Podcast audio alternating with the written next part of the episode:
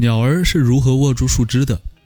鸟类经常站在树枝上面，有时候即使树枝很细，它们也能够抓得很稳。这是为什么呢？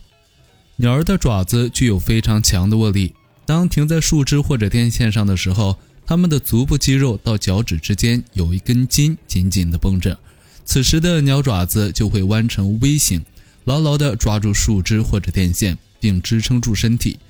当它的双脚要离开树枝或者电线起飞的时候，它会先扑扇几下翅膀，使全身的重量不再压在这根筋上。只有这样，它的双脚才能够离开树枝或者电线。